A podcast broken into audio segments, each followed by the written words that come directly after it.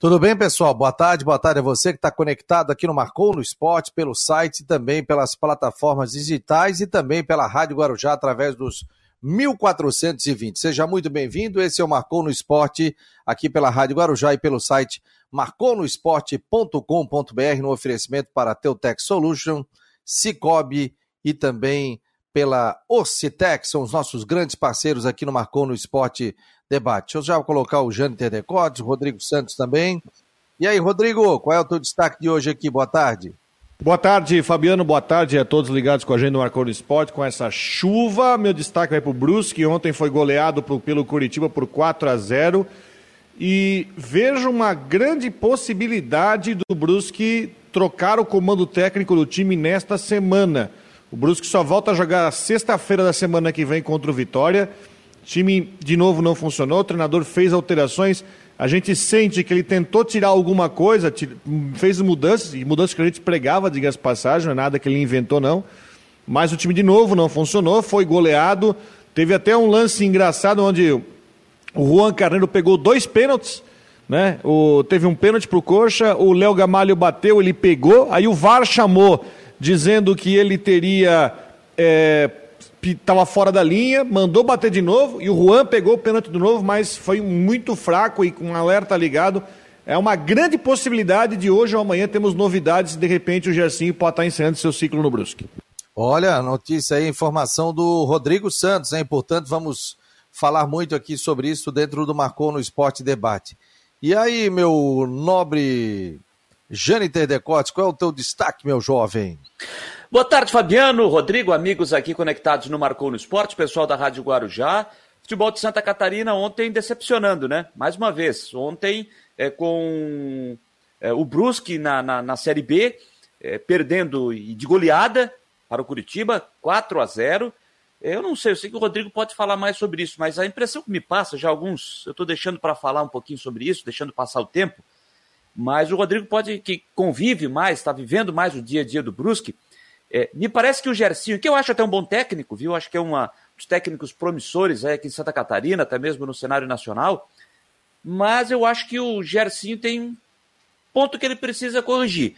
Me parece que ele tem um trabalho que ele abraçou, alguns jogadores que ele abraçou lá na Série D, quando começou, quando foi campeão, quando subiu para a Série C, quando subiu para a Série B, se abraçou com alguns jogadores. Olha, esses jogadores estiveram comigo de lá para cá e eu não vou abrir mão deles e alguns jogadores que, no meu entendimento, por exemplo, estão no banco que poderiam estar jogando. Vou citar um nome aqui que já há um tempo eu estou observando, que eu ah, não acho ele até mau jogador, mas acho que já não deveria estar no time titular, que é o Jansson, zagueiro. Acho que ontem mais uma vez contribuiu nos gols da equipe do que o Brusque acabou tomando. E tem o Sandro na reserva. Não acho que o Sandro seria a solução, mas do meu ponto de vista, o Sandro é mais zagueiro do que o Jansson. É, teve aquele menino que ficou um tempo sem jogar quando entrou. Me ajuda aí, Rodrigo, o nome dele, que depois é, machucou o joelho e não vai mais jogar esse ano. Gabriel o... Talhari. Isso, e você até falava sobre ele quando ele começou a jogar.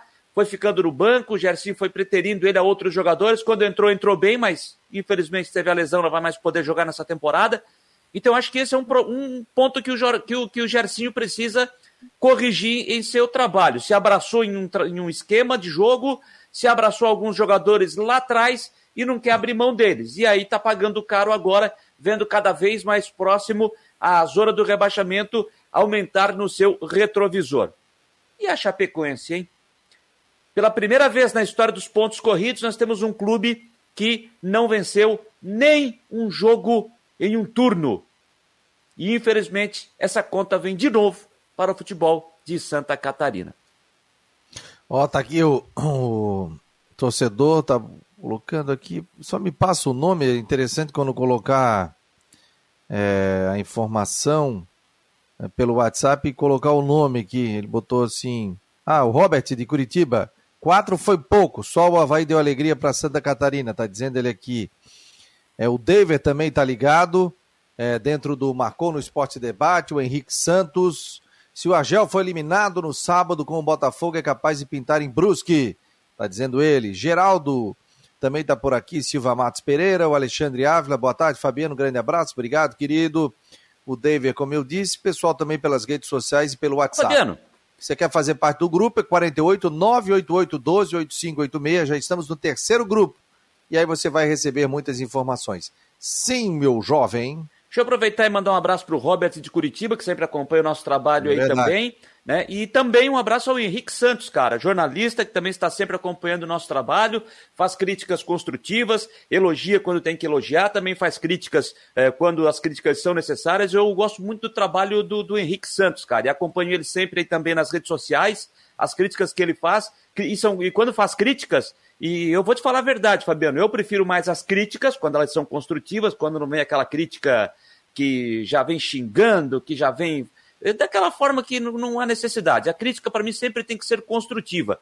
Então, eu prefiro mais a crítica construtiva do que o elogio. É claro que o elogio sempre é bom, mas a crítica construtiva eu vejo ela sempre como muito sadia. E o Henrique Santos é um desses caras que elogia quando tem que elogiar e faz as críticas e sempre críticas construtivas. Deixar meu grande abraço ao Henrique, gosto muito do trabalho dele e das posições dele também nas redes sociais. Ó, tá dizendo aqui, valeu, Jâniter. E até porque o seguinte, nós não vamos agradar a todos, né? E a nossa opinião não quer dizer que eu tenha que ter opinião a mesma que o Jâniter, que a mesma que o Rodrigo, da mesma do que o Rodrigo, da mesma que o Leandro Lio, que está aqui, do Henrique, do Geraldo, do Alexandre Ávila, do Marcos Aurélio Red, que está aqui é, fazendo comentários sobre a imprensa no, no mundo político, mas nós falamos de esporte aqui, né, Marcos?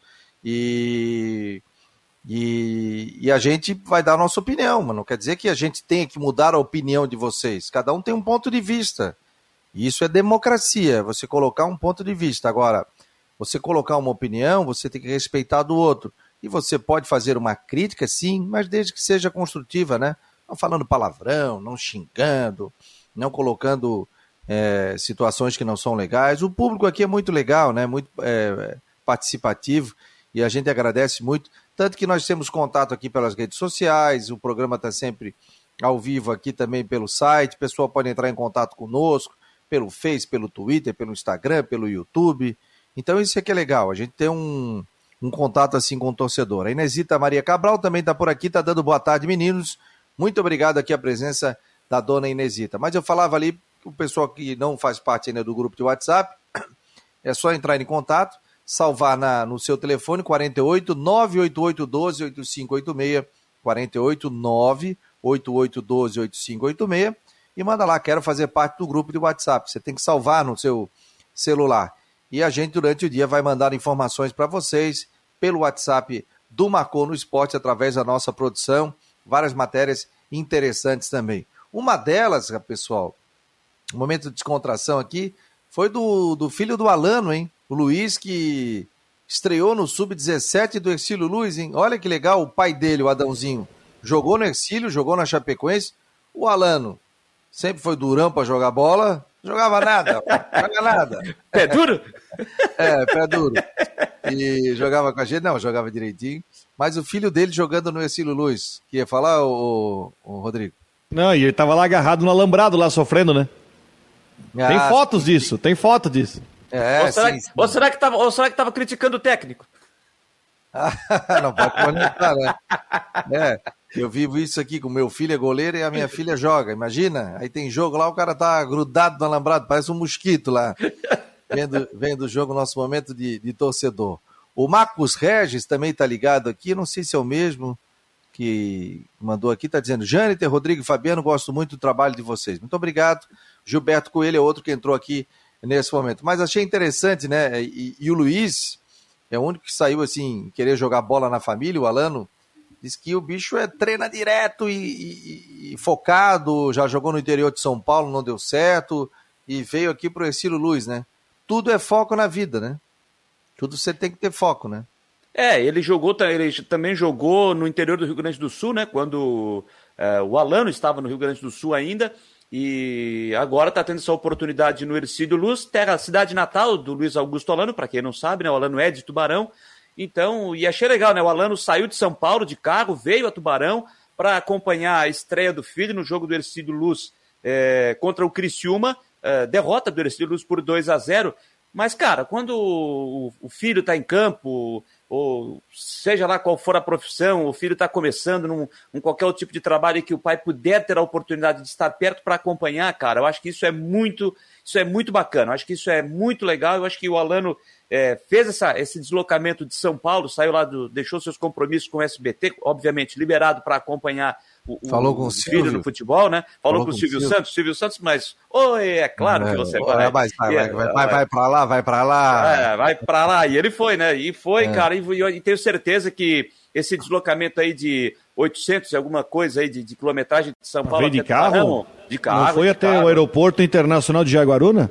Não, eu, rapaz, aqui, o carro do Luiz Augusto falando, pela imagem que eu vi lá, o carro dele já é um avião, né? Então, ah, já é um avião. Então, veio patamar, bem, não. É outro patamar. Então, ele veio, veio com certeza felizão ouvindo aquele pagode para ver o filho estrear, que eu acho que isso é muito legal. E o Alano fez muito bem, porque quando é possível acompanhar o filho de perto, tem que estar sempre junto mesmo. Pessoal, é, uma pincelada aqui sobre a questão do, dos jogos abertos. Ontem a gente ouviu aqui o Kelvin Soares e o presidente da FESPORT e ele falando sobre o cancelamento de sete eventos, jogos abertos por enquanto, mas corre risco, hein? Hein, Rodrigo? Você que é um especialista em jogos abertos. Eu acho que corre risco, porque depende do, do avanço da matriz, vai que Tomara que não, né? Vai que eh, a variante aí resolva é, mudar a classificação, porque a questão não é a competição, né? Porque você vai estar tá trazendo atleta de tudo quanto é canto do estado. Provavelmente esses atletas de tudo quanto é canto do estado vão se hospedar em escolas da cidade, ou até às vezes, não sei se a, a, rede, a rede pública de São José da Conta, senão vão ter que usar já aconteceu de usar da, é, é, escolas da, do entorno, deslocamento, alimentação, competições. Pode ser também que melhore, pode ser que se discuta uma liberação de público e até o público possa ir aos ginásios, pistas para acompanhar. Então está tudo muito nebuloso. Eu vou lembrar que nesse mesmo governo, a FESPORT não era o Kelvin que estava no comando, era o Rui Godinho. Essa mesma FESPORT, ela tentou fazer uma, uma situação de tentar enfiar forceps nos jogos abertos no ano passado, em quatro sedes, fazendo mata-mata. Eu achava ridículo, porque você ia ter que trazer um time de São Miguel do Oeste para cá para jogar um jogo e se perdesse já estava fora. Hum, tentou enfiar forceps isso aí, aí as delegações, as fundações de esporte já notaram, peraí, não é viável. E aí os municípios resolveram desistir. É, tem muita coisa na mesa, sabe? Um dos motivos que os Jogos Abertos existem são as bolsas atletas das cidades. Sim. Porque tem muita cidade, eu diria que a maioria das cidades do estado trabalham com a concepção, a, com a concessão de bolsa atleta para treinador e para atleta, baseado nos resultados das competições da FESPORT. Não, então isso é, faz a chamada máquina virar. Quando alguém, chega alguém e diz, ah, os Jogos Abertos tem que ser a cada dois anos. Isso é uma opinião de quem não conhece JASC porque justamente tem a questão de fazer a máquina funcionar. Idade, Bom, né? É? Idade, tudo pro. Nem idade, tudo. Então, enfim, eu acho que uh, talvez a Fesport não tenha cancelado os jogos abertos para esperar um pouco mais. Como é uma competição adulta e absoluta, como a gente sabe, e que teoricamente todo mundo vai estar vacinado. Olesk e joguinhos não, porque Olesk e joguinhos nós estamos falando de menor de idade e menor de idade está vacinando? Tá, mas só está vacinando com Pfizer. Por exemplo, aqui em Brusque, a vacinação 12 a 18 está ainda passo de tartaruga. Por quê? Porque o adolescente só pode vacinar com um tipo de vacina, que é só a vacina da Pfizer. No absoluto, no adulto, a história é diferente. Tá? Acredito que todos estarão vacinados a participar dos Jogos Abertos. Então a FESPORT vai aguardar um pouco para ver como é que vai ser. E se de repente der certo, é, para negociar, para ter público. Agora, uma coisa eu tenho que chamar a atenção da entrevista do Kelvin, que eu fiquei um pouco incomodado.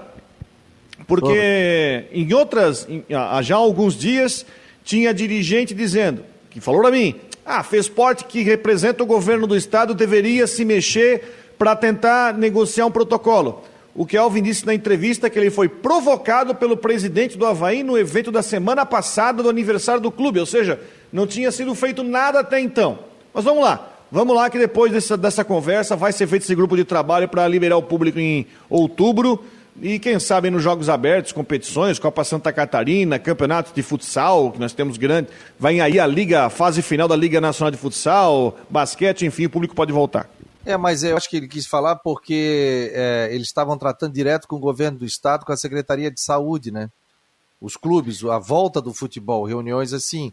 Até que. E lá a gente viu o Kevin Soares, né? O presidente da FESPORT foi chamado nas autoridades ali na frente naquele evento do Havaí. O, é, mas, mas me chamou a atenção isso também, viu, Fabiano? Isso que o Rodrigo citou, essa frase também me chamou a atenção ontem, quando ele disse que ele foi provocado pelo presidente do Havaí, também da federação, para que a FESPORT também se mobilize para poder ajudar nessa campanha para fazer com que, os público, que o público volte aos estádios e também para as atividades da, da, da, da FESPORT.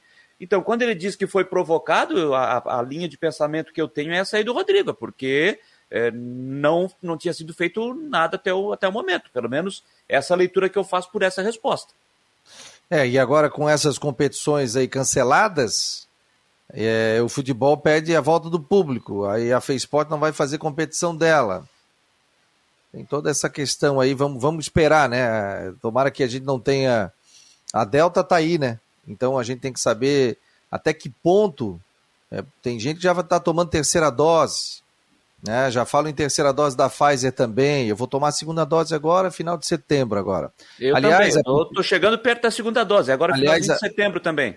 A Prefeitura de Floripa está dizendo que é o seguinte, que retoma a vacinação de primeira dose em pessoas de 18 anos ou mais nesta quinta-feira. Então, a partir de amanhã, pontos fixos de vacinação das 9 às 16 horas, Centro de Eventos da Universidade Federal, Orlando Scapelli, Centro de Eventos Luiz Henrique, Floripa Shopping Antigo Aeroporto. Pontos fixos das 7h30 às 18h30. SEAD, no centro, próximo ao IPO, é... fica à disposição ali. Quem pode tomar? Podem tomar as vacinas todas as pessoas que já completaram o intervalo mínimo obrigatório atualmente. Os intervalos das vacinas são Fiocruz 10 semanas, após a primeira dose, Butantan Coronavac 28 dias e a Pfizer que são 12 semanas né, após a primeira dose. Então, portanto, é a questão da vacinação. Mas as pessoas que não tomaram, portanto, a Prefeitura de Floripa, tal, tal, tal, primeira dose, em pessoas de 18 anos ou mais, nesta quinta-feira. Então, quem não tomou a primeira dose já pode tomar. Quem tiver um intervalo para tomar a segunda dose também já é, poderá tomar a vacina. O Jean Romero está por aqui, né? O Leandro Lio, de vez em quando, faz uma pergunta, viu, Leandro? Eu até fui buscar informações. Falando de Figueirense, ele está dizendo assim: boa tarde.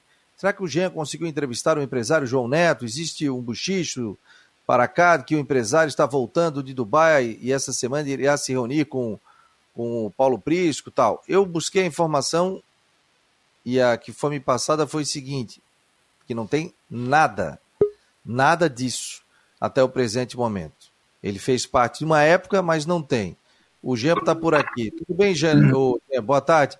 Você tem alguma informação do João Neto? Porque a informação que eu recebi é que não tem nada, não. Boa tarde, Fabiano. Um abraço a todos. Aí uma ótima quarta-feira. Rodrigo Santos, Janter Decortes. Olha, eu busquei já informação sobre o João Neto. Busquei faz aproximadamente um mês, até o ouvinte costuma perguntar sobre isso, né, a ligação de João Neto com o Figueirense, e informação que eu recebi da, da diretoria, enfim, de quem trabalha no clube, é que ele está um pouco afastado, assim, do, do Figueirense. Não há, nesse momento, uma relação próxima, daqui a pouco, de, de parceria, colaboração, envolvimento. Então, a informação atual é que está mais afastado nesse momento, viu, Fabiano? É, não, eu, eu também eu busquei informação, não tinha nada com relação a isso. Pessoal, muito difícil, né? A classificação para a próxima fase, né? Tem que jogar e vencer os últimos jogos e esperar para ver o que, que vai acontecer. Não digo que tem que jogar a toalha, mas matematicamente, fechando isso, o Figueirense tem agora que focar depois na Copa Santa Catarina. Não sei o pensamento aí do Rodrigo, do Jâniter também e, e avaliar rápido se vai manter ou não essa comissão técnica também para a sequência. Primeiro, o Figueirense tem cinco vitórias na Série C. Ele precisa ter uma média de aproveitamento melhor do que ele teve até agora, bem melhor para conseguir classificação, que seriam três vitórias. Mas o pior é depender dele, é depender dos outros. Porque o Ituano, por exemplo, na outra, na próxima rodada, ele vai enfrentar o Oeste em casa. O Oeste já está morto. Então, vencendo, já vai a 31, já tira uma vaga fora.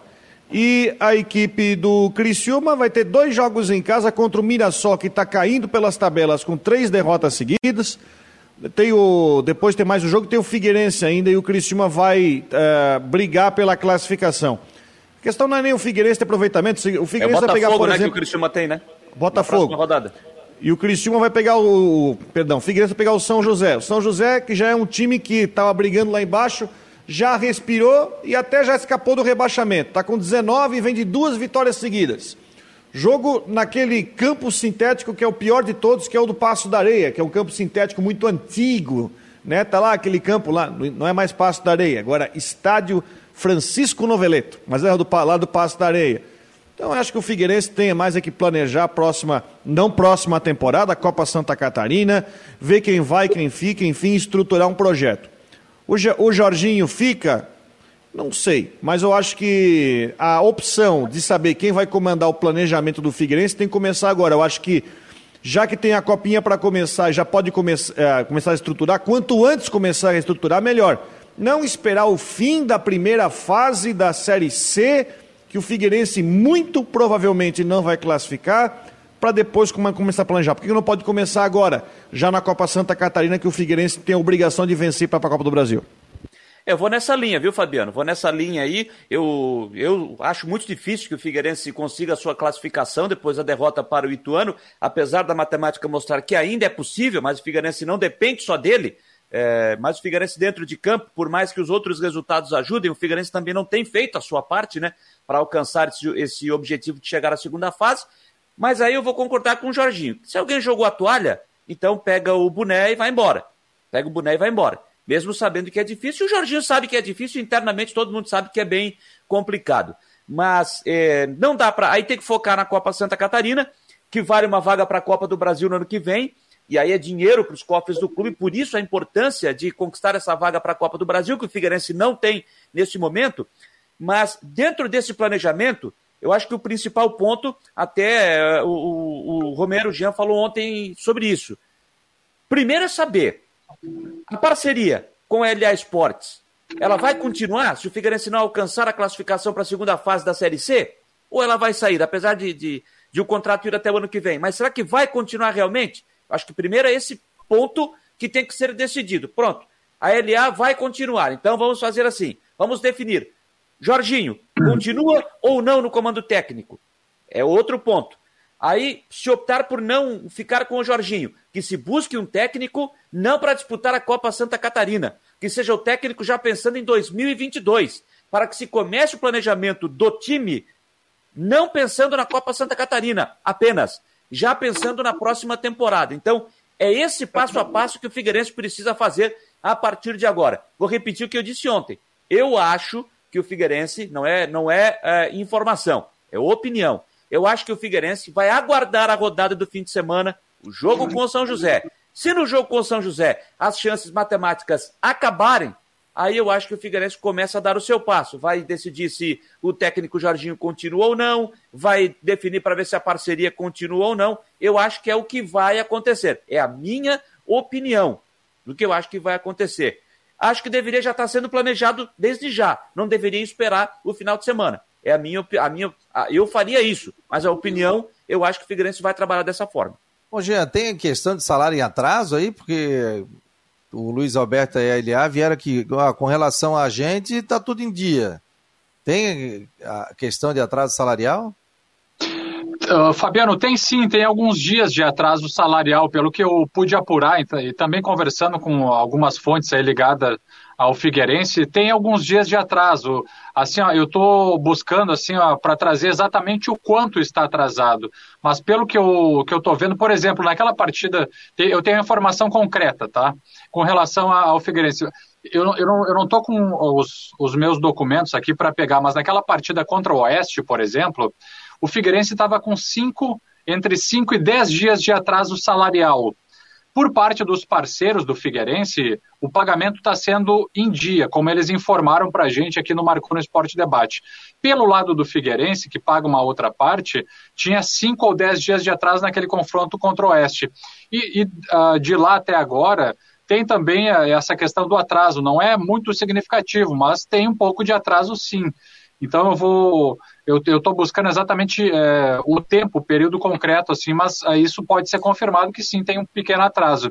Porque e, e uma outra tinha, tinha, tinha, jogadores do ano passado que ainda o Figueirense estava devendo, né? Que era o clube, não a parceria, né? Isso, isso é, é o clube, a parceria não, é exatamente isso. E, e tem uma, um outro detalhe também, a título de informação sobre essa, sobre essa questão ligada às parcerias é, do Figueirense, por exemplo, a BIS de José Carlos Lages, no que ele conversou conosco aqui no Marcou no Esporte Debate, o contrato com o Figueirense vai até 2022, até o final do Campeonato Catarinense. Correto, até o final. É uma questão contratual. Só que ele disse também para a gente que ele, eles conversam, existe uma conversa, um diálogo entre a empresa BIS e o Figueirense quase que constantemente. Então ele, ele diz que não impede que daqui a pouco o contrato seja encerrado um pouco antes. Se houver algum motivo para isso, se houver uma concordância das duas partes, o contrato é até o catarinense, mas não impede que daqui a pouco, né, num comum acordo, possa ser encerrado antes. As palavras eh, de José Carlos Lages para a gente aqui. O, deixa eu botar aqui na, no papo aqui o nosso querido Vinícius Eutrop, está por aqui também. Qual a região do Brasil que o senhor está, doutor Vinícius Eutrop? Boa tarde, pessoal. Boa tarde a todos. Boa tarde aos as pessoas estão ouvindo. Eu estou nesse momento em Itapema. Ah, tá em Itapema. Tem, tem um, um refúgiozinho aqui em Itapema também. E tô, tô, tô aqui assistindo só jogos. Ontem foi. O jogo começou às quatro, terminamos o jogo de assistir até meia-noite, né? Acompanhando todos os, os jogos. Ô, Eutrop, nesse momento aí, né? Você tem experiência, já treinou inclusive o Figueirense, né? É o momento de aguardar, esperar até a última oportunidade, aí mesmo que seja remota, para classificação. O que, que se faz num momento como esse? O que, que, que o Eutrop faria nesse momento? É difícil opinar na, na, na situação de eu estar também como treinador, né? Tudo que eu falar, eu sei que existe a ética, as pessoas conhecem, mas tudo que eu opinar pode, pode aparecer de forma diferente. É, eu tento imaginar a postura da diretoria, é, que sempre manteve uma postura firme com relação ao comando, priorizando e dando né, esse apoio que a gente tanto diz no futebol. Então, acho que não vai ser diferente, vai apostar nesses três últimos jogos. Existem diretorias que apostaria numa troca para tentar mudar alguma coisa, a Série C ela tem uma vantagem muito grande, que são jogos semanais, então qualquer tipo de novo comando, você tem aí sete dias ainda para preparar a equipe, né? É, que já não é o caso desse jogo, mas eu creio que eles vão permanecer, vão aguardar e, como vocês disseram, talvez uma mudança possa surgir se matematicamente é, não houver mais chance. Mas também, se não houver, eu acho que eles vão ter essa tranquilidade de esperar terminar o contrato e, assim, com calma, tomar uma decisão. Esse é o perfil que eu vejo da diretoria hoje do Figueirense. Uma situação muito complicada, né, Eutrop? Para classificar. É, é, a classificação ficou difícil, eu tive até olhando ali, analisando. É, vai realmente ter que ganhar todos os jogos, talvez sete, né? Tem cinco pontos de diferença, não é isso? Para o quarto ou não? Seis. Seis pontos seis, né? Duas vitórias, um empate, mas aí o Criciúma não tem que. não pode ganhar de ninguém mais, né? E é um adversário direto. Então, ainda, brincando, né, ainda, ainda tem uma, uma chance, ainda mesmo é, empatando uma, tem que ganhar duas, mas tem que contar com os outros. Para não contar com os outros, basicamente, é, é, impossível agora. É, eu acho que um dos objetivos do Figueirense foi alcançado em determinado momento do campeonato, que era fugir inclusive do, do rebaixamento da Série D, por incrível que pareça. Mas sem dúvida o Figueirense é um time que tem que lutar sempre, tem que brigar para ter o acesso pela grandeza do Figueirense, por tudo que ele, que ele já tem e já construiu na sua história. E aí, Rodrigo, qual é a avaliação tua aí? Só uma coisa que é importante a gente também pensar sobre a, o que, que o Figueirense tem na Copa Santa Catarina. Também a gente sabe que é uma, uma Copa também, uma competição, claro, de menor expressão que, que o brasileiro da Série C. Uh, você vai enfrentar seus rivais do Campeonato Catarinense, você tem um outro tipo de apelo, mas também tem que ver, e considerando que você já não tem público, você tem deslocamento, uma competição de menor expressão, a dificuldade para você conseguir apoiadores, até que ponto vale você, enfim, investir e cair para valer nessa copinha, que é uma competição importante, porque ela dá vaga na Copa do Brasil. É uma competição que o Eutrópio sabe bem a importância que é para um time que não tem vaga na Copa do Brasil, a importância que é você jogar a Copa Santa Catarina, você tem que passar por essa competição, é uma carne de pescoço, é, mas é uma competição que é para o Figueirense ter esse calendário importante. Então eu estou ansioso para ver a partir do momento em que o Figueirense resolveu apertar o botão, olha, acabou a Série C, agora vamos pensar em 22, vamos pensar na Copinha, para ver como vai ser essa estruturação. Se alguns jogadores desses que o, o Luiz Alberto trouxe vão permanecer no time para essa sequência de temporada, se eles vão sair, enfim, também acho que não tem tanta oportunidade de mercado nesse momento, se vão sair, se vão ficar, se, se o Figueirense vai investir numa, numa reestruturação a partir de um time mais jovem, mais barato para estudar, para tentar cavocar, enfim, alguma, algum bom jogador para 22. Eu estou ansioso para ver como é que vai ser essa estrutura, essa reestruturação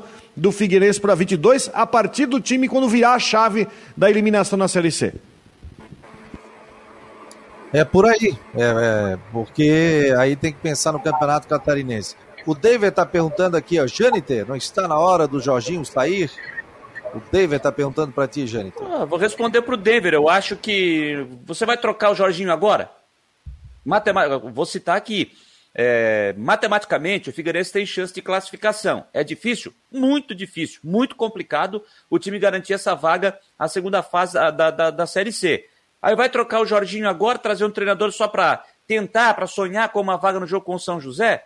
Acho que agora não tem o que fazer. Segura o Jorginho até, do, até final de semana, ver o que é que vai acontecer, se vai é, vencer, se vai ter, ainda matematicamente ter a chance de, de, de vaga.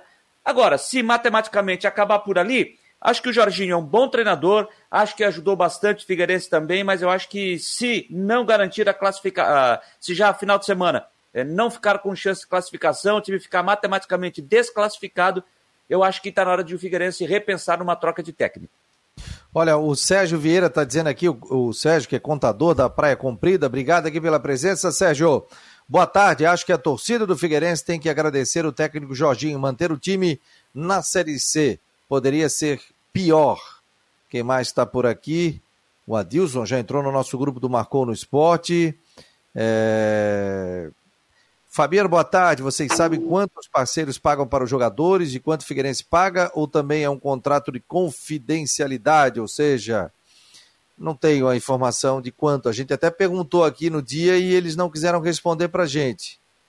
É, ó, o Everton Damasco está dizendo aqui, ó, pergunta para o Coutinho se vai ter mais vento oeste aqui em Santa Catarina. Aliás, aqui em Floripa está uma chuva hoje. Aqui também. Aqui, aí também está chovendo? Daqui Uma a chuva, tá teremos, tá o dia inteiro. É, daqui a pouco teremos o, o Ronaldo Coutinho, vai estar conosco aqui dentro do, do Marcou no Esporte Debate, para falar justamente sobre essa, essa questão do tempo. Jean, mais alguma coisa aí para eu te liberar, meu jovem? Fabiano, tudo certo. Só deixar um abraço para vocês, uh, destacando também que o André Krobel, lateral do Figueirense, né, ele foi suspenso, desfalca a equipe para esse confronto do sábado diante da equipe do São José. Um grande abraço, Fabiano, para todos vocês. Valeu, obrigado. Tá aí o nosso querido Jean Romero, obrigado aqui pela presença. Pô, rapaz, tá caindo cabo aqui, microfone, tá caindo tudo aqui, ó. Valeu, Jean, um abraço, aqui, obrigado. Aqui, Fala, ó, se vocês acham que a situação do Figueirense é ruim, e é mesmo, né? Porque tem, é, enfim, uma torcida tem uma camisa para jogar uma Série B, Agora, o que dizer do Santa Cruz, que está virtualmente rebaixado para a Série D? Que ano passado, na primeira fase, foi tranquilo e que agora está com. Faltam três rodadas, tem cinco pontos de diferença para o Floresta, que é o primeiro time fora da zona de rebaixamento. Santa Cruz está virtualmente rebaixado para a Série D, rapaz. Se a gente olhar para o lado, né, Otrópio, é, o, por exemplo, o Marcílio Dias e o Juventus não classificaram na Série D. O Joinville classificou. Você foi um dos responsáveis também pela montagem da equipe lá. Então, e o Santa Cruz caindo para uma, pra uma, é, pra Série D, né? É, eu tive novo, a né? oportunidade né? de jogar contra o Santa Cruz, né? Ganhamos lá, o Paysandu ganhou de 2 a 0 lá no, em Recife. É um bom time. Eu digo que às vezes o próprio adversário está dentro do próprio time, né? Muita, muita cobrança, desorganização. Infelizmente, eu também fui treinador lá, consegui ficar em terceiro na Copa do Nordeste pelo Santa Cruz. É uma pena, é uma pena. Agora, pegando o gancho do Rodrigo que ele falou, não sei se vocês podem esclarecer. Por exemplo, o Figueirense já tem vaga garantida para a Copa do Brasil ano que vem ou não? Não. Não, não. Nem o Criciúma. Nem o Criciúma então, vai ter. É, entrar com, eu, eu entraria com os dois pés é, na Copa Santa Catarina. Serve para as duas coisas, para preparação para o ano que vem e para um além de calendário dinheiro. É, quando eu assumi o, o Joinville esse ano passado, né? 20, 18, 19, 20, não sei de dezembro, o time estava com sérios problemas, assim, problemas financeiros, dívidas, com muitas dívidas, dificuldade de buscar é, patrocinador. Na verdade, não tinha quase, basicamente, dinheiro em caixa. E com a Copa Santa Catarina, aquela Supercopa, passagem de fase, se não me engano, acho que nós conseguimos colocar ali em um mês 1 milhão e 400, 1 milhão e 300, 1 milhão e 400 nos cofres do Joinville. Para quem não tinha nada, eu acho que foi, foi muito bom, foi importante, deu uma equilibrada aí para o ano todo, né, e busca é, patrocínios, fortalece. Então, além disso, a gente estabeleceu uma veia de vencedor, que há 5, 6 anos eles não ganhavam. Acho que o Figueirense, se eu pudesse optar, eu optaria com os dois pés, entraria nessa Copa Santa Catarina. Só para fazer, para ilustrar, né? Claro que a gente está lidando no campo da suposição. O Joinville jogou a Copa do Brasil esse ano, né? Classificou pela Copinha, classificou para a segunda fase, foi eliminado pelo Atlético de Goiás, mas esse classificar para a segunda fase colocou mais meio milhão no caixa. Então, no fim, a Copa Santa Catarina rendeu um milhão de reais para o Joinville. Tirando umas coisinhas, ele rendeu mais ou menos um milhão de reais. Figueirense, pelo ranqueamento que tem, agora eu vou estar tá chutando muito alto. Pelo ranqueamento que o Figueirense tem, em o Figueirense entrando na Copa do Brasil, ele vai pegar um adversário potencialmente, vai jogar é, fora de casa, né? Ainda tem ranqueamento para isso, para jogar fora de casa pelo empate contra um adversário possível de passar. Não vai pegar time de Série A na primeira fase. Então, com uma boa possibilidade de passar de segunda fase e também botar um milhão de reais no caixa, né? Então, por isso que é importante, eu concordo, a Copa Santa Catarina ela foi muito importante para muitos clubes. O próprio Brusque, ele estruturou a sua campanha do acesso para a Série B em cima da Copa, da, da Copa do Brasil. Por quê? Porque no ano passado, quando o Brusque estava na Série C e subiu para a Série B, e o Brusque jogou a Copa do Brasil pelo título da Copa Santa Catarina, ele jogou a Série C e chegou na quinta fase da Copa do Brasil. Na quinta fase. Então ele passou por, né, passou por cinco, chegou, parou no Ceará, né, é, conseguiu aí, eliminou o Sport Recife, eliminou o Remo, não lembro quem eliminou depois, aí depois eliminou, ah, eliminou o Brasil de Pelotas, enfim, chegou longe na Copa do Brasil, engordou seu caixa e conseguiu se estruturar para conseguir o acesso. Por isso que é importante a gente pensar nisso. É, lembrando Olha, que o Joinville, né? O Joinville também não tem vaga na Copa, Santa, na Copa do Brasil, também disputa a Copa Santa Catarina para é, tentar essa vaga. Lembrando que só o campeão da Copa Santa Catarina é que tem essa vaga e vai para a competição junto com o Havaí, que ganhou o Campeonato Catarinense e a Chapecoense. E a Chapecoense, né, os dois que fizeram a decisão do Campeonato Estadual dessa temporada. E só falando sobre o Joinville, Fabiano, eu já agendei para hoje, já está agendado para hoje à noite, nós vamos estar postando aqui no Marcou no Esporte, ou hoje à noite ou amanhã pela manhã, mas já está agendado, o Rodrigo já falou dele aqui, um papo com o técnico do Joinville, o Leandro Zago. Já agendei um papo, vamos gravar esse papo com ele hoje à noite, né? E vamos estar trazendo aqui no Marcou no Esporte o Joinville que tem o Bangu como adversário nessa etapa de mata-mata, segunda fase da competição. Joinville joga a primeira fora, joga já nesse nesse sábado, fazendo o primeiro jogo lá em Moça Bonita, no Rio de Janeiro, e depois no outro fim de semana faz o jogo da volta aqui no norte de Santa Catarina. É o único representante, já foi o que sobrou na Série D, já que Marcílio e Juventus não garantiram classificação para a próxima etapa. O Bangu é treinado pelo Felipe, aquele meia, aquele grande meia talentoso que passou pelo Vasco. Ó, o Carlos Augusto está dizendo aqui, ó, boa tarde, equipe. Que maravilha ter um período grande de treinamentos após uma bela vitória. O Havaí com o pico do avião para cima. Hoje é um bom dia para um bate-papo no Iguarias. Conceito, abraços. Que momento, hein, ô, ô Carlos? Que fazem, ó. Tem aquela degustação de vinho espetacular. Que momento, hein, ó. Falando em, série, falando em, série, B, Fabiano, já que ele tocou, levantou o assunto de Série B, estou muito preocupado com o futuro do Brusque, hein? se 4 a 0 de ontem para o Curitiba, da forma como aconteceu, acho, no meu ponto de vista, não sou muito favorável, não sou aquele profissional que é, é, é muito favorável à troca de treinador, mas o Gersinho foi ontem, Rodrigo, que ele completou 100 jogos ou foi por, ou, Não, foi no jogo do Havaí, foi, foi no jogo do Goiás, está com 102 agora. 102 jogos, mas olha, acho que já está na hora da diretoria dar uma repensada no trabalho do Gersinho Testoni, porque vou repetir o que eu disse lá no começo. Acho que ele se abraçou muito a uma filosofia de trabalho que ele vem trazendo lá da Série D, se abraçando a alguns jogadores, e isso está complicando. Chegou a nove jogos, né, Rodrigo? Nove jogos sem vencer nove. e são quatro jogos seguidos sem marcar. Então, é muito complicado, se aproximou para um time que venceu as três primeiras quando começou, surpreendeu muita gente, chegou a liderar o campeonato, hoje está só a quatro pontos da zona do rebaixamento, Acho que a diretoria do Brusque tem que dar uma repensada no, na sequência do trabalho do Gersinho, hein? Ó, 1h44, a Zenilda tá dizendo aqui, ó, boa tarde a todos. Engraçado, seria mandar o Jorginho embora e contratar treinador e encher de jogador. O Jorginho comeu pão que o diabo amassou. Vamos acabar com essa hipocrisia no futebol. Tá aí a opinião. Obrigado, Zenilda Velter. É isso? Tá ligado aqui no Marcou no Esporte. Nós estamos recebendo o Galã. Vocês conhecem o Galã, não?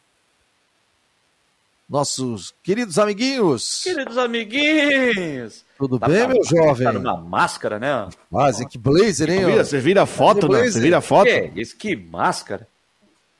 Hã? Oi. Tudo bem, gente? Ô, Tudo bem, né? Tá me deixando até sem palavras. Hein? Tá Oi, eu vi uma foto, recebi uma foto dele, ele no programa, rapaz, com blazer, oh, coisa mais linda, ó. Que momento, hein? Ó. Parabéns, querido. Você merece. Dali, dali ele foi para missa, né? Já ia fazer tudo uma, uma jornada só, né? Economizar.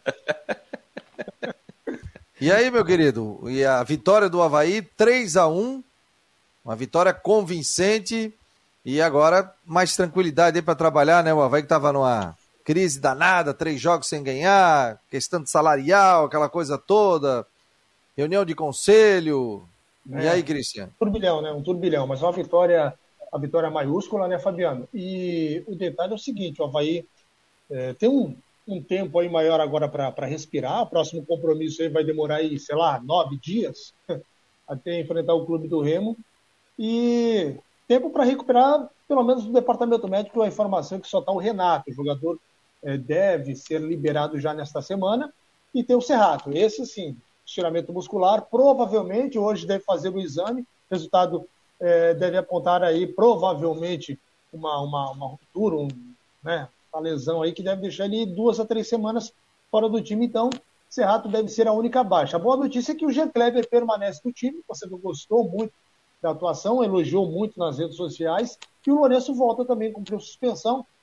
Está de volta após cumprir é, a suspensão por conta do terceiro cartão amarelo. O elenco folgou ontem, está de folga também hoje e retorna aos treinamentos amanhã. Então, essa é a programação do Havaí, que tem é, um período aí extenso para poder trabalhar visando aí, é, o confronto contra o Clube do Remo.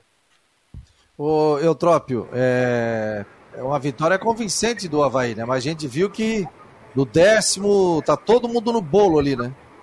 É verdade. Importante, né? Talvez a, essa tranquilidade seja maior justamente por ter, ter ganho de uma equipe grande, né? Como o Vasco, que tem um bom elenco. Ainda não se ajeitou, não se ajustou, mas de qualquer forma o Vasco tem um bom elenco. Principalmente para a Série D. Às vezes eu vejo os caras reclamando, né? Pô, o time do Vasco é isso, que aquilo. E, e tem muito jogador para as posições, tem as opções, e a forma com que o Havaí realmente ganhou, é, de forma convincente, tenho certeza que tem, tem dado essa tranquilidade aí. É, faltam 16 ainda rodadas, né? Vai acontecer muita coisa ainda, muita coisa aí. Mas o Havaí está no caminho certo. É. Eu, eu, eu, já vi, Fabiano, torcedor perguntando, em rede social, até não sei se foi ontem, algum ouvinte te, eh, perguntou aqui no, no, no, chat aqui da, da, no canal no YouTube, eu não estou lembrado aí, sobre o Diego Jardel. E coincidentemente, hoje pela manhã estava vendo uma, um stories do Diego Jardel, que estava lá no, no futebol do mundo árabe, né? Mas passou por uma séria lesão no joelho, precisou passar por cirurgia, mas fazendo trabalho na academia do estádio da ressacada hoje pela manhã. E aí ontem eu vi a torcedor perguntando: Diego Jardel tá voltando pro Havaí? Tá voltando pro Havaí? Como é que é? E aí, quando aí você vê uma imagem do próprio Diego Jardel fazendo um trabalho de recuperação física no estádio da ressacada, já fica aquela pergunta. Eu, pelo menos, não tenho nenhuma informação sobre isso. Acho que, como ele tem uma forte ligação com o Havaí, está aqui em Florianópolis, acredito que só fazendo esse trabalho, né, Cristian? É, o Diego Jardel né, tem família aqui, há um bom tempo já, desde que terminou o contrato dele, e ele está em Florianópolis. Conversei com ele já um tempo atrás, ele disse que, que né, muita gente também tem perguntado para ele, apesar dele estar mais concentrado na família, e ele citou que é, tem algumas propostas aí, mas o foco dele é realmente a Europa. Ele tem já alguns contatos e a ideia dele é voltar para o futebol europeu. Tivemos aí a janela, foi fechada, agora não sei como é que está a situação, então, acredito que está um treino, tá treinando aí para manter a parte física, né, reforçar aí é, a questão técnica. E se ele não puder jogar no exterior, a janela já fechou. Não sei se para uma, uma contratação nova funciona ou tem um prazo maior. Enfim, é, talvez o Rodrigo saiba me explicar melhor isso aí, Rodrigo. Eu te confesso que para uma contratação nova, eu não sei se, se caberia é, para a Europa agora uma inscrição. Mas é, agora, se ele não, o objetivo dele era ir para o exterior, para a Europa, se não conseguiu é, com nenhum clube lá, resta o Brasil para até para ele não ficar parado, pelo menos aí um, uma janela de mais uns, uns seis meses. Talvez ele possa estar próximo aí até de um clube brasileiro. E aí, Rodrigo? Agora, é, até foi um torcedor falou sobre a, as questões envolvendo o Havaí, que é esse tempo de, de, de treinamento que o, que o, time tem, né? O tempo que o time tem aí agora de preparação, já que só joga semana que vem contra o Remo. Aliás, o Remo vai enfrentar o Vitória sexta-feira, né? Então é importante, né? Até o Vitória, que também é o próximo adversário do Brusque.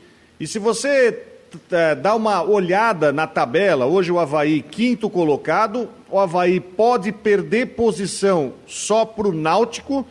O Náutico que vem de dois empates e vai enfrentar o Vila Nova fora de casa na sexta-feira. Então o Náutico, se vencer, vai a 38, mas isso também é, acho que é secundário porque o Havaí está um ponto atrás do Botafogo, é, tá certo que com um jogo a mais, né? Goiás, enfim, está no rebolo, está no rebolo.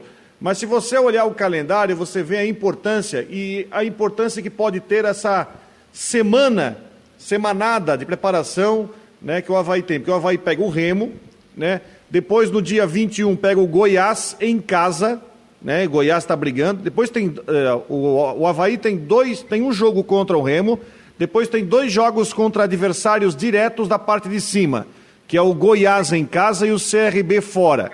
Depois pega o Londrina na ressacada e sai para enfrentar o Botafogo. Onde é que eu quero chegar? Nesse próximo mês, ou menos de um mês, né? Vamos pegar, porque o jogo com o Botafogo é dia 2 de outubro. Nesse menos de um mês que o Havaí. Uh, esse menos de um mês desse espaço, 28 dias, o Havaí vai ter cinco jogos. E destes cinco jogos, três são confrontos diretos contra o G4. Três confrontos diretos: Goiás, CRB e Botafogo. Então são três jogos que não definir o destino, eu não sei, mas ele pode dar um bom encaminhamento para que o Havaí vai realmente vai brigar nesse campeonato. É, vai pesar tanto para cima como para baixo essa sequência aí que o Rodrigo está passando. De cinco jogos, você tem três confrontos diretos é, pelo G4 dependendo do que acontecer, principalmente nesses confrontos, vai pesar tanto para cima como para baixo. O para baixo que eu estou dizendo não é rebaixamento, não, tá, gente? O para baixo é de repente se afastar do G4. Então, se ele passar bem nesses, nesses cinco jogos, mas principalmente nesses nove pontos em confronto direto, o Havaí vai dar, pode, pode dar um passo importantíssimo para é, se garantir nesse G4 e até a, se aproximar ainda mais do seu principal objetivo, que é esse retorno à Série A do brasileiro. Deixa eu liberar o Christian de Los Santos. Christian, sei que você tem muito trabalho aí também. E obrigado aí, te aguardamos aí no período da tarde, meu jovem. Exato, Fabiano, vamos ver se eu consigo pegar aqui quem está te mandando um abraço aí. Vamos ver se eu consigo. agora voltei. Vamos ver se eu consigo pegar aqui, ó. É... Ué, rapaz. Ah, tá. Cheio aqui, ó.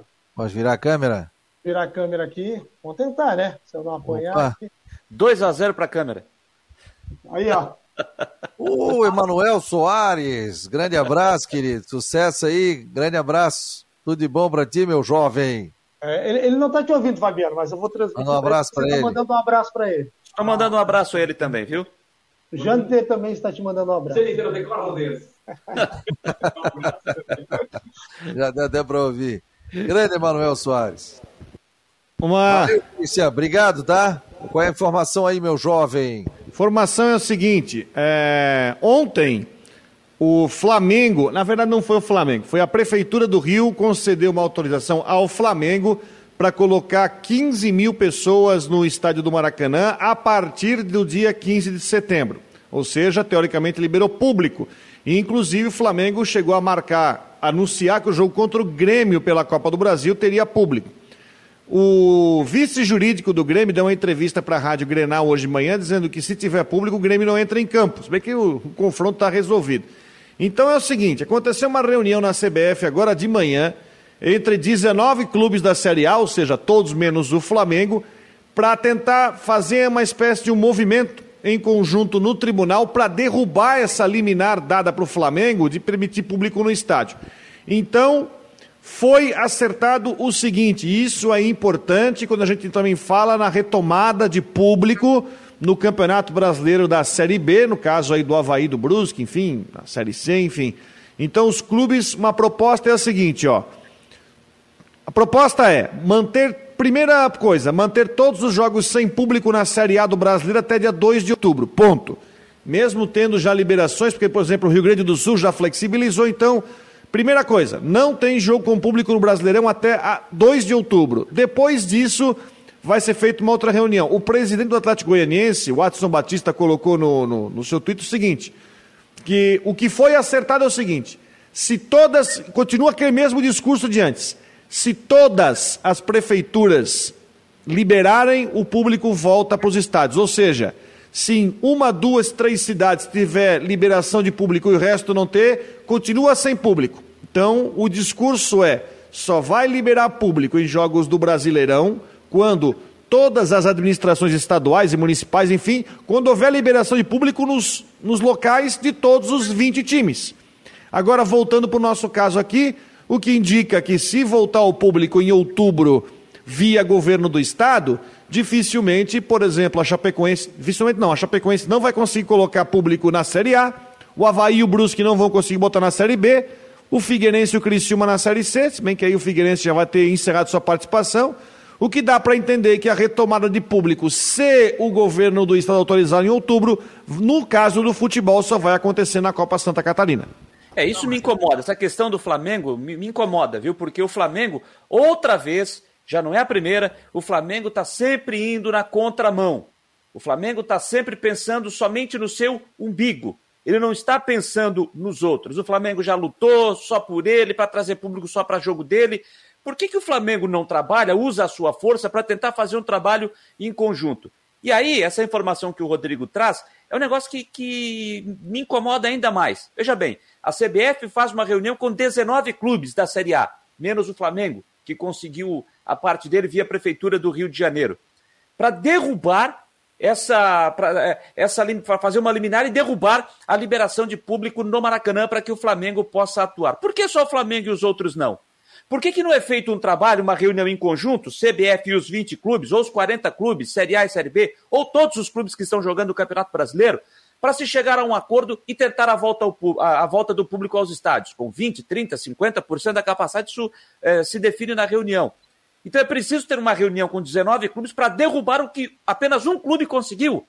Então eu acho isso, eu acho isso absurdo. Isso é um absurdo. O que o Flamengo faz, mais uma vez, indo na contramão e pensando somente em si. Agora, no que aconteceu essa reunião dos outros 19 clubes para derrubar essa, para derrubar a, o que foi liberado pro, no Maracanã para o Flamengo, aí eu acho que está correto, tem que fazer mesmo. Ou libera para todo mundo, ou não libera para ninguém. E se eu sou o Grêmio, é, com essa atitude, é, com essa decisão, ó, no jogo está resolvido o confronto, está resolvido. Mas se tiver público, se eu sou o Grêmio, também não entro em campo. Por que só para o Flamengo e para os outros não?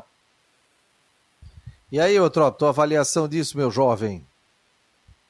Você tem que ligar o teu microfone, não estou conseguindo ligar, Eutrop. Liga aí. Vamos ver. Isso. Ah, agora... agora sim. É, perfeito. O, clube, o Rio tem quantos clubes mais, né? Além de, de, do Flamengo. E o Brasil. Então, eu acho que é, o Jenner foi muito feliz quando ele colocou aí. Porque o Flamengo não usa a força dele para que a gente possa conseguir o público no estádio para todos. Ele está realmente só focado da parte dele eu acho que a CBF tem que ser dura nesse momento, tem que usar sua força. É uma entidade privada e ela pode bloquear dentro do regulamento, ou um regulamento extra, ou esses 19 clubes aí, para que seja feita uma ação justamente democratizando e unificando tudo. Valeu, gente. Ó, vamos fechando o Marcou no Esporte de hoje. Vem aí a Flávia do Vale no Tudo em Dia aqui na Rádio Guarujá. No site tem nossa programação, tem os nossos colunistas. Aliás, tem coluna nova do Mário Medalha, tá escrito, tá, acabou de escrever e já está postado ali no site. Eu trope, um abraço. Volte mais vezes aqui, tá bom? Joia. Um abraço, Rodrigo. Um abraço, Fabiano, Jennifer. Obrigado. Valeu, Rodrigão. Valeu, Jâniter Decotes. Valeu a todos um que participaram pelo WhatsApp, pelo grupo faça parte do nosso grupo de WhatsApp 988128586. Muito obrigado a todos pela presença. Marcou no Esporte. Volta amanhã na quinta-feira, dia 9 do 9 de 2001, 9 de setembro. Esse foi o Marcou no Esporte Debate.